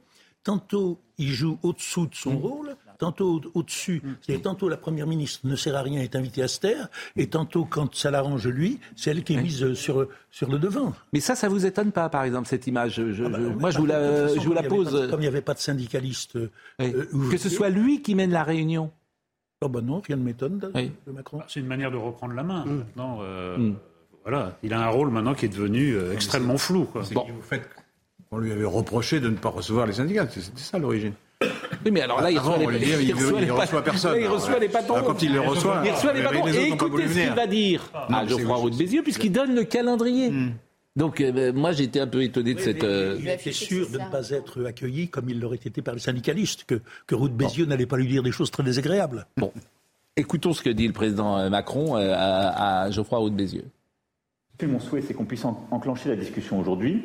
La porte est ouverte, évidemment, et qu'on puisse, après le 1er mai, avoir les organisations syndicales qui souhaitent rentrer dans la définition, au fond, d'un agenda social. Et l'objectif qu'on doit se donner est que l'agenda complet des négociations soit, soit défini là, dans les prochaines semaines, prochains mois, euh, de manière solide, et qu'on vous laisse le temps de la négociation, je dirais jusqu'à la fin de cette année, pour pouvoir bâtir ce pacte. Si vous êtes prêts, organisation syndicale, organisation patronale, à aller plus vite, nous, nous sommes totalement à disposition. Mais je veux dire, je ne veux pas donner le sentiment de brusquer euh, ce qu'on ouvre à la négociation. Mais l'objectif est de l'ouvrir, en tout cas sans limite, sans tabou, et sur tous ces objets pour qu'on puisse bâtir des réformes importantes et qui, je crois, sont attendues par nos compatriotes. Pardonnez-moi de le dire comme ça, mais c'est très important ce que je dis ce matin. Le Premier ministre n'existe plus.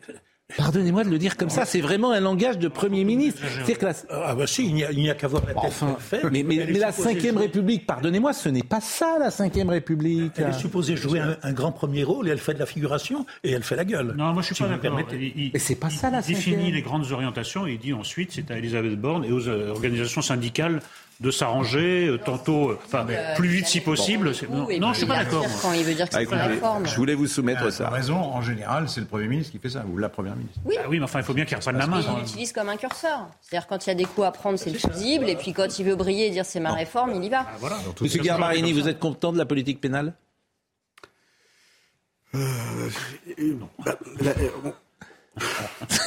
Quelle question Non, mais, mais on peut pas être content ou pas content. C'est que. Bah, si, euh, est-ce que, par exemple, est-ce que euh, les- les- les Éric moyens- Dupont-Moretti, vous, étiez, vous le connaissiez, Moi, je, j'imagine je bien le connais très bien. C'était plutôt un de vos amis? C'est plutôt un de mes amis. Bon, Est-ce que vous trouvez que c'est un bon ministre de la Justice? Et je pense que c'est un bon ministre de, de la Justice. Si, expliquons cela. Euh, pas, non, pas forcément. Sinon, j'aurais été, on va dire, euh, dans un langage beaucoup plus euh, à fleuret moucheté. Mais là, moi, je, je trouve que, un, je, je- je l'ai déjà dit, il n'est pas du sérail politique. C'est quelqu'un qui vient de la société civile. Il est parachuté, si je puis dire, comme garde des Sceaux.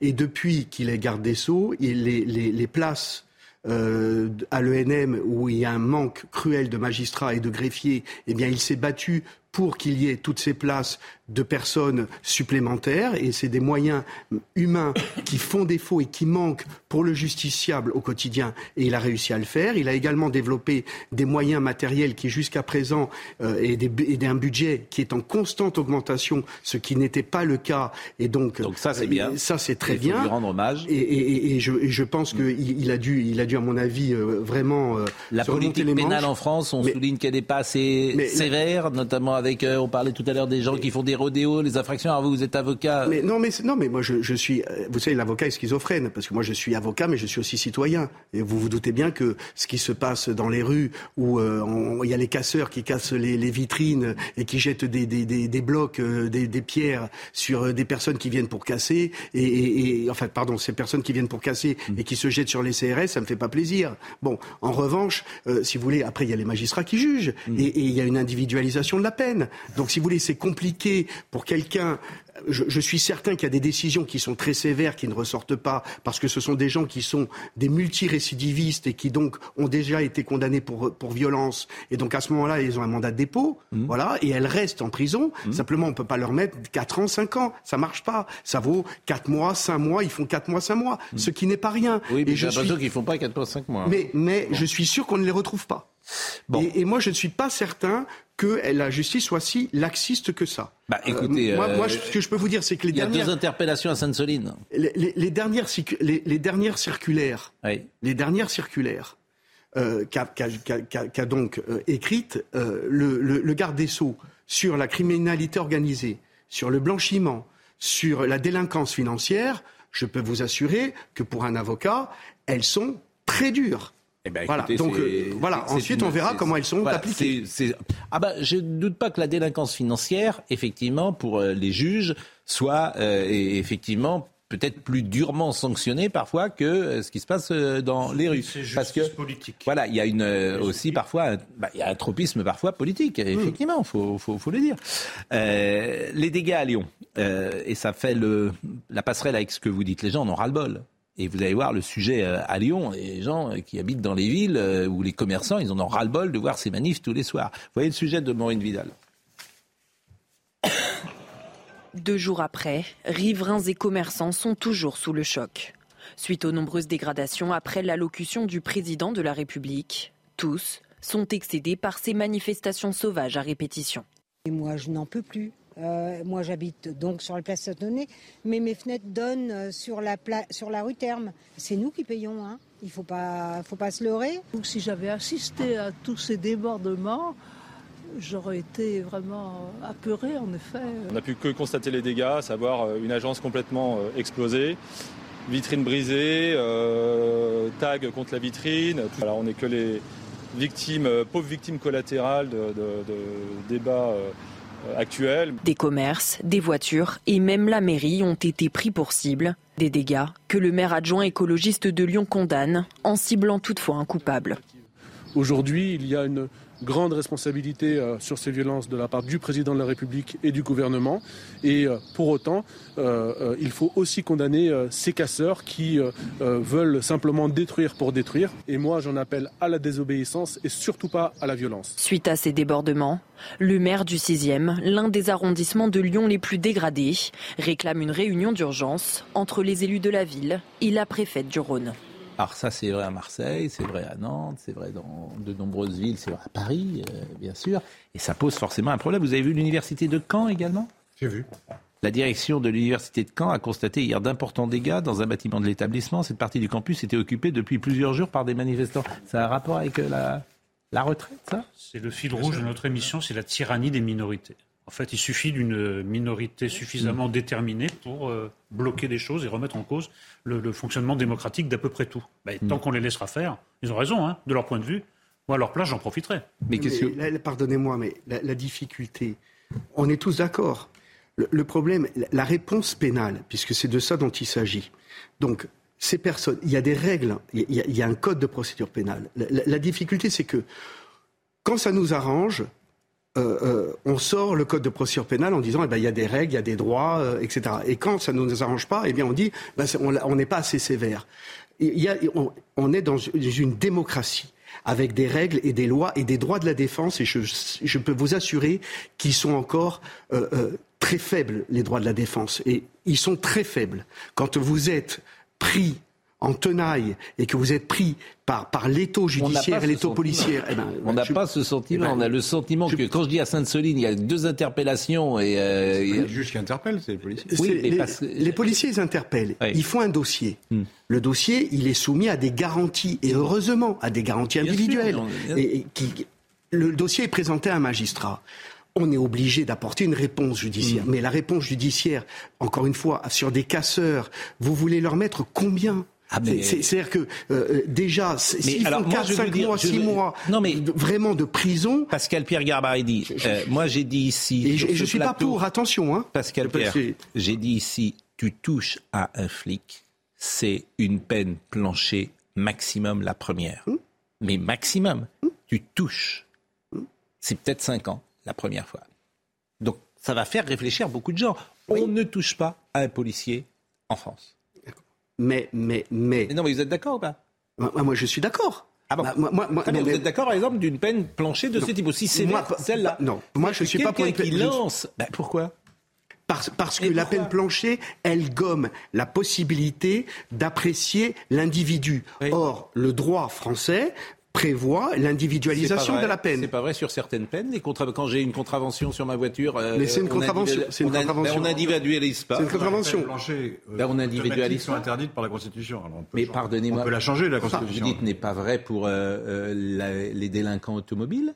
Je suis désolé de vous le dire. Quand vous, on vous retire votre permis immédiatement, 12 points, tout le monde, vous êtes à 180 sur Mais là, on l'autoroute. parle de peine de prison, là, on parle pas Mais de- c'est une peine, c'est une peine que non, je non, les là. peines sont différentes. Bah, euh, c'est une peine, pardonnez-moi, planchée, Oui, parce qui que est les peines ne applicable, sont pas les qui mêmes, n'est pas euh. en pénal, mais qui est appliquée dans un autre domaine, et il n'y a pas individu- individualisation. On ne se dit pas, est-ce que le conducteur a 60 ans, 50 ans, est-ce qu'il travaille ou pas, etc. c'est à 180 euros sur la route, t'as plus de permis. Tout le monde en C'est les France. petites délinquants. c'est Tout le monde en pareil. Ah bah, vous trouvez que c'est un petit délinquant, 180 euh, Bon, bref. Tout le monde en France constate, et on sait très bien, on le voit de jour en jour, qu'à tous les échelons de la société, ce qui se fait de plus en plus, ce qui se pense de plus en plus, c'est de renvoyer dos à dos les violences de l'État, les violences policières et les violences individuelles, les CRS et les casseurs. Donc ça, euh, ça pourrait être mis en place, et ça serait dissuasif, me semble-t-il. Mais on, on est aujourd'hui sur, sur une société euh, qui, qui aujourd'hui, on voit bien qu'il y a un débat. Le, le débat, il est la remise en cause de l'autorité telle qu'elle existe par rapport à un État démocratique. Voilà. Et on considère qu'à chaque fois que on, on- on manifeste et quand bien même il y aurait des débordements, eh bien, euh, l'intervention de la police, elle est considérée comme étant une violence. C'est un débat sociétal au départ. Le juge pénal, le policier, il n'intervient qu'après. Et aujourd'hui, c'est vrai qu'à chaque fois qu'il y a une intervention policière, elle est critiquée et elle est, entre guillemets, stigmatisée. Dès qu'un magistrat rend une, rend une décision, c'est le cas. Donc, je ne dis pas que c'est pas bien ou que c'est bien. La seule chose que je dis, c'est qu'il faut traiter en amont pour voir les maux de notre société. Pourquoi aujourd'hui, la- l'autorité, elle fait si, elle fait tant débat Parce que le maire de Lyon dit c'est autant la faute du gouvernement que des casseurs. Exactement. De la Ah. part d'un maire, je trouve ça hallucinant. Voilà. Rachida Dati qui nous Exactement. écoute, et après on va parler du livre de M. Brancard. Rachida Dati qui nous écoute, comme souvent, évidemment, et elle me dit voilà, Geoffrin a encore tout faux.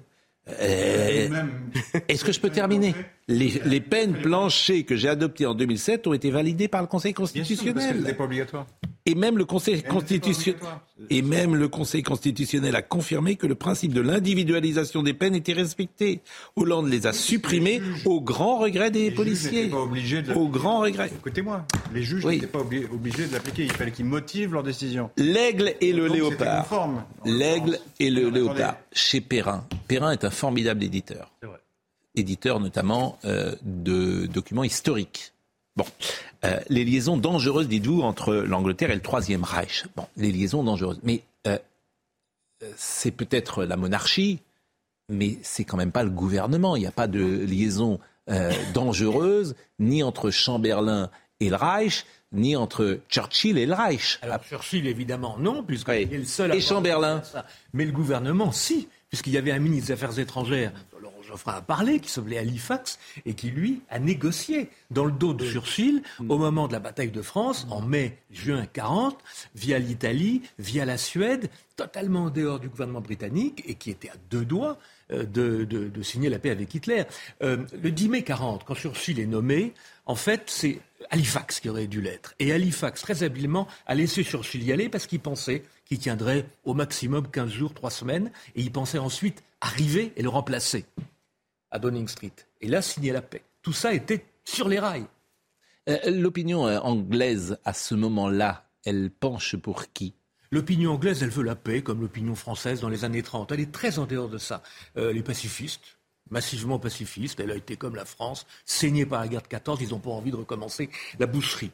Euh, ce qui est intéressant par rapport à la France, c'est que c'est toute l'élite qui est pour l'apaisement, et au sein de l'apaisement, c'est-à-dire au sein de ce qu'on va va appeler les Munichois, mais il y a des gens qui sont vraiment pour Hitler. Halifax en fait partie. Il y en a d'autres.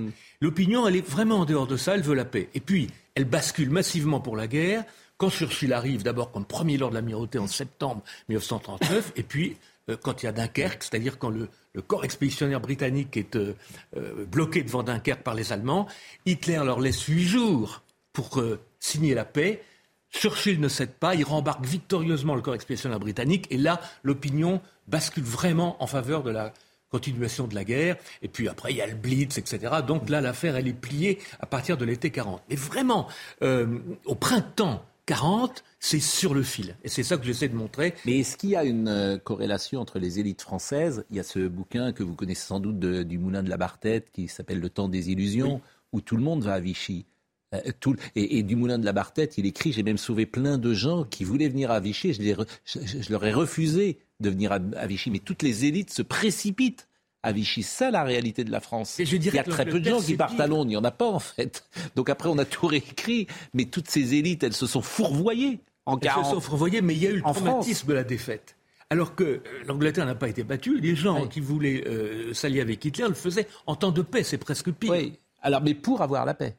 Il le faisait pour, être paix, ce que vous disiez parce tout à l'heure. promettait l'intégrité à l'Empire britannique. C'est ça qui jouait en fait. Hitler, Et qu'est-ce qui fait que ça n'a pas marché? C'est Churchill. Churchill. c'est Churchill.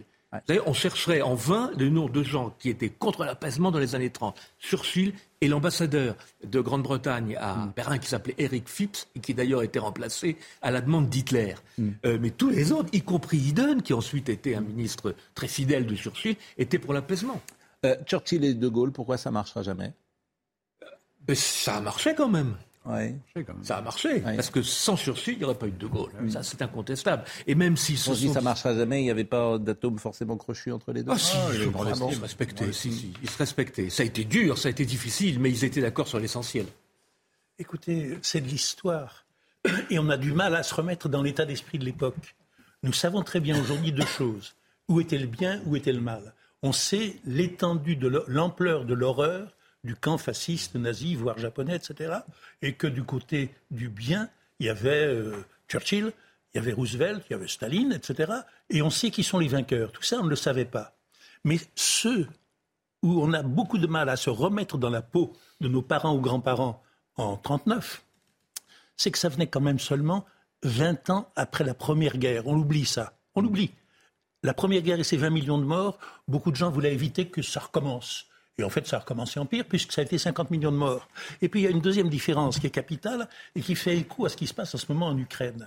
Lorsqu'il était question de guerre, dans les années 14 ou dans les années 39, la guerre, c'était quelque chose qu'on faisait. Aujourd'hui, quand il est question de guerre, c'est la guerre que les autres font. Et donc ça amène des postures, évidemment, Mm. qui sont très différentes de celles que l'on avait alors. Et ce qui est très intéressant, et je m'arrête là, et ce qui est très intéressant, c'est qu'en 1939, dans le camp des pacifistes, ceux qui étaient les pacifistes les plus enragés, c'était ceux qui avaient fait la guerre. Euh, la tentation fasciste, écrivez-vous également en Angleterre, quantitativement, de fait, le fascisme en général et le nazisme en particulier sont alors des phénomènes marginaux en Grande-Bretagne, créant en 1932 l'Union des fascistes britanniques. D'Oswald Mosley, c'est le père de Max Mosley d'ailleurs, qui C'est le père, été- absolument. qui, qui Euh, avait été qui- président de la Fédération fini aussi. internationale. Qui se déguisait, qui aimait bien se déguiser. Bien aussi. sûr, exact, qui se déguisait effectivement, qui avait été pris avec des prostituées habillées oui. en, SS. crois, en SS dans une nuit euh, d'orgie. Euh, et donc n'a jamais dépassé 50 000 membres à peu près les effectifs du Parti communiste anglais, les British fascistes de Rota, Lintorn, Ormond, je ne sais pas si je le dis euh, bien, quelques milliers. Donc il n'y avait pas une tentation fasciste très forte à ce moment-là euh, en, en Angleterre. Et ça répond à, l'opinion publique, la question que je pouvais vous poser. Euh, Audrey Berthaud, il est 10h30. Le prix des billets d'avion augmente. Au mois de mars, il y a eu une hausse de 23,8%, toutes destinations euh, confondues au départ euh, de la France. Seule euh, l'Afrique du Nord et le Proche-Orient sont en baisse. Tous les autres faisceaux affichent une hausse. Au départ de l'outre-mer, c'est 36,2% d'augmentation. 82 000 demandes de retrait de contenus pédopornographiques ou terroristes ont été adressées à des sites par les autorités en 2022. C'est ce qu'a indiqué l'ARCOM. Ce niveau très élevé reflète la forte présence de ces contenus en ligne, a commenté un membre de euh, l'ARCOM. Formation supprimée, maintenance du site, pièces impossibles à fournir. Les candidats de mon master ont fait face à plusieurs difficultés à quelques jours seulement de la fin des dépôts de dossiers. Le ministère de l'Éducation nationale a accordé deux jours supplémentaires aux candidats postulant sur ce site pour finaliser leur dossier. Il nous reste quelques minutes pour euh, évoquer un des derniers thèmes dont on n'a pas parlé tout à l'heure. Vous avez vu peut-être fleurir sur les euh, réseaux sociaux, euh, pas de retraite, pas de JO. Pas de retraite. Les opposants à la réforme des retraites veulent faire reculer le gouvernement en mettant euh, la pression sur les Jeux Olympiques de Paris 2024. Le slogan fleurit sur les réseaux sociaux. Pas de retraite, pas de JO. Les manifestants souhaitent perturber la préparation. Laurent Berger, le leader de la CFDT, a condamné cette initiative. Anne Hidalgo a appelé à ne pas prendre les JO en otage. Elle commence à avoir peur. Anne Hidalgo, elle va pas être avec les grévistes ce coup-là. Mais c'est vrai qu'il y a deux moyens de pression qui arrivent. Et souvent, le matin, on le dit très souvent, c'est la Coupe du Monde de rugby et les JO. Et croyez-moi, ces deux événements, euh, c'est pas fait. Jusqu'à parce que si la tension monte dans le pays, ces deux événements, Oui, enfin, tout dépend ce que ça recouvre. Pas de, pas de retraite, pas, pas de retraite, pas de JO. Parce que si c'est vraiment tous les moyens sont bons, euh, ça- on, Bah, on tu commence bloques. à flirter avec le terrorisme. Quoi. non mais tu bloques, c'est-à-dire que tu fais une grève, par exemple, de- des transports. Tu fais, tu fais une grève des transports pendant la Coupe du Monde avec. Je crois pas euh, que ce soit l'opinion des directions syndicales, ça. Non C'est une frange très marginale. Bah, euh, oui, mais c'est. Pendant tout le mouvement, les directions syndicales ont été plutôt responsables, vous le reconnaissez. Oui. Surtout Laurent Berger. Mais si c'est canalisé syndicalement, c'est une chose. Mais si J'entends. c'est vraiment des, des mouvements euh, J'entends ce que vous dites. incontrôlés, ça peut prendre une tournure extrêmement fâcheuse. Maître Garbarini, vous plaidez aujourd'hui? Non, aujourd'hui je ne plaide pas. Donc euh, vous travaillez les dossiers? Je travaille les dossiers, oui. Alors j'ai une anecdote sur euh, De Gaulle et, et Churchill. Vous me permettez de la dire Euh, Il reste 30 secondes. 30 secondes. Donc euh, Chur- De Gaulle donne rendez-vous à Churchill. Ils ont un- une réunion à faire et De Gaulle il est habillé comme on, on le fait habituellement. Et Churchill arrive, il a un costume à rayures, une chemise à carreaux et un nœud papillon à, à. Euh, De Gaulle le voit arriver, il dit mais c'est carnaval. Et Churchill lui répond, il dit on ne peut pas s'habiller tous les jours comme le soldat inconnu. Alors, on ne sait jamais si cette anecdote est apocryphe ou pas. Moi, je, je- je- je- je- c'est- Christian Vella, pour tout vous dire, qui me l'a raconté régulièrement. C'est pour ça que je disais tout à l'heure, il y avait un peu de frottement euh, Ah oui, en termes de personnalité c'est sûr. entre, entre les deux. Bon, lisez ce bouquin, L'Aigle et le Léopard, qui est sorti il y a quelques jours déjà. Qui est sorti il y a trois semaines. Voilà, et on devait vous recevoir, et puis euh, l'actualité était forte ce matin-là, et euh, effectivement, vous étiez Mais C'est venu. surtout le roi qui n'est pas venu. Le- voilà, c'était le roi, le roi oui. Charles, Charles III. Bah, il va venir là un jour. Il va, venir. Il va être couronné. Pardon? Je dis il va être couronné bientôt. Je Le pense. 6 mai. Le 6 mai. Bon, euh, merci à François Lemoine qui était à la réalisation, à Bouka Abella qui était à la vision, merci à Neil Stop. Marine Lançon et Florian Doré étaient avec nous ce matin. Toutes ces émissions sont à retrouver sur euh, cnews.fr. Jean-Marc Morandini dans une seconde à ce soir.